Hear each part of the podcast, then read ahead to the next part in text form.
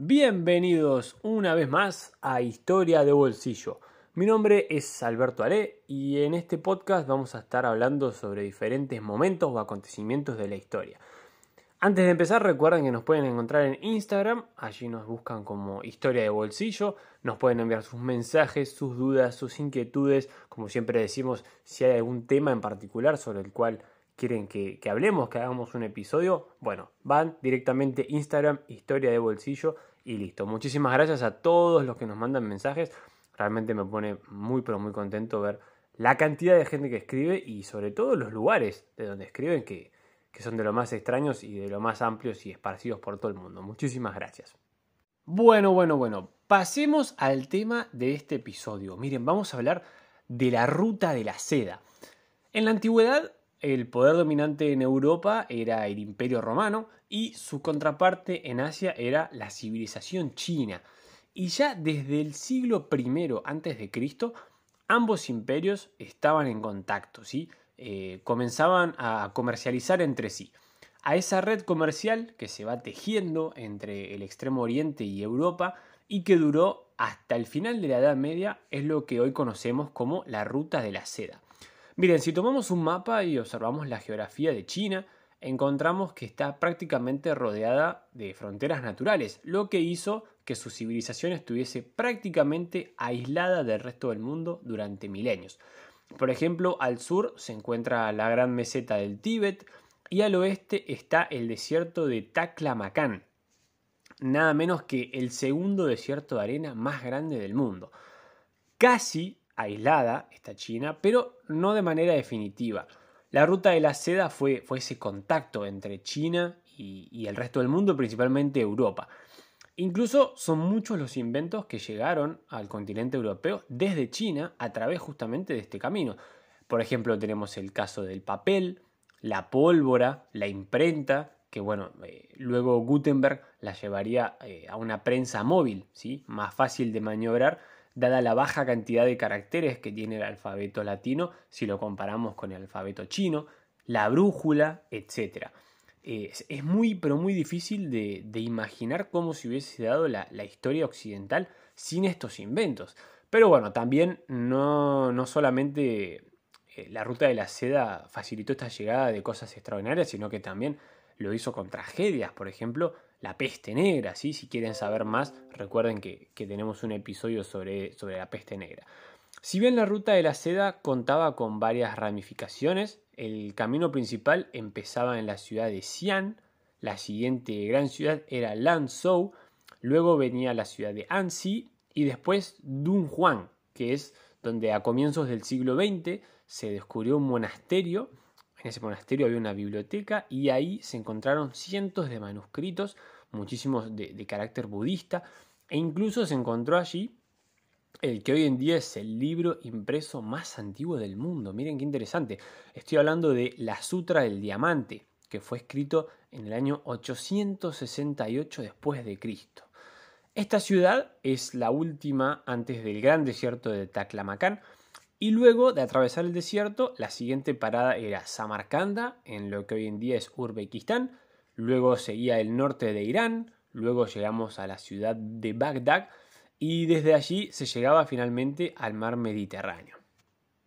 Hablemos de los antecedentes. ¿sí? Antes de la ruta de la seda existía lo que se llamó el Camino Real. Fíjense, en el imperio persa se construyó una carretera que comunicaba ambos extremos de los territorios del imperio. Este camino unía la actual Turquía con la ciudad de Susa en la actual Irán.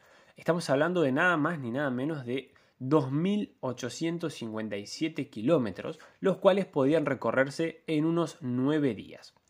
Luego vemos la época helenista. Muerto Alejandro Magno, su imperio fue dividido en varios reinos y la ciudad de Alejandría Escate fue el establecimiento más al este. Luego comenzaba el desierto de Taclamacán, es decir, este desierto era lo único que separaba la cultura occidental de la cultura china.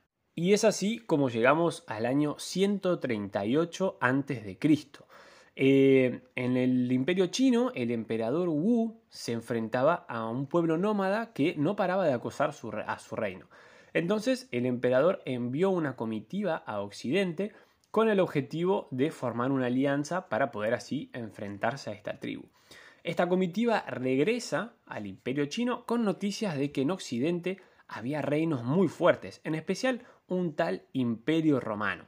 Entonces el mandatario chino comienza a enviar embajadas a Occidente y en el año 110 a.C.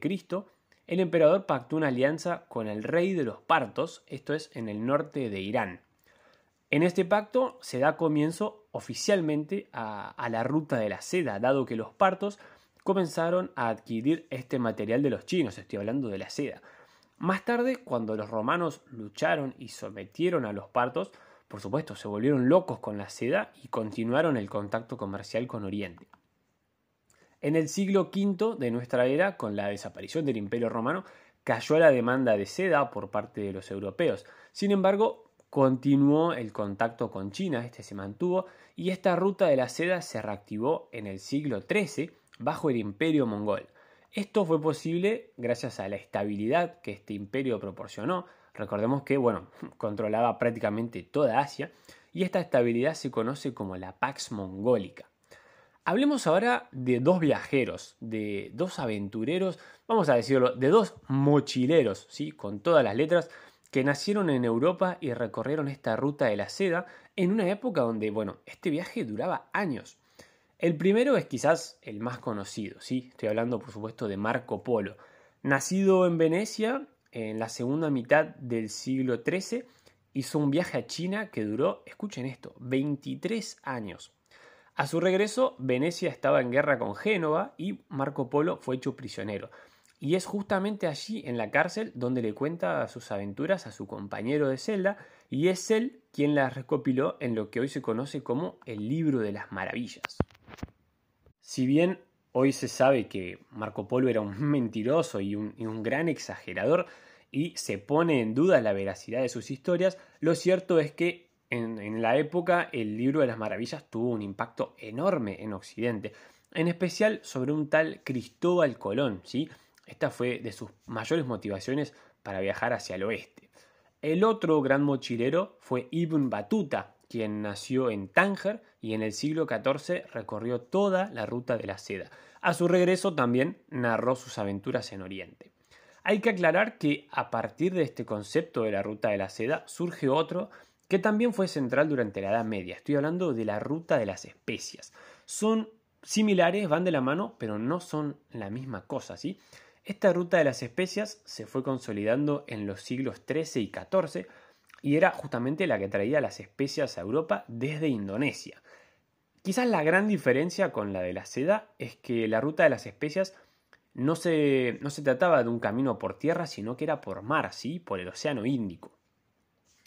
Habíamos dicho entonces que de la mano de los mongoles la ruta de la seda volvió a cobrar vigor, pero con la caída de estos fueron los árabes quienes tomaron el control. Sin embargo, con la toma de Constantinopla por parte de los turcos en el año 1453, la ruta de la seda llegó a su fin. Claro que los europeos querían seguir obteniendo seda, querían seguir obteniendo especias y también querían seguir viajando y visitando los territorios eh, visitados por Marco Polo e Ibn Batuta, y es así que fueron explorando caminos alternativos para llegar a Oriente. Los primeros fueron los portugueses, quienes eh, rodearon el continente africano, y luego los españoles viajaron directamente al oeste atravesando el Océano Atlántico.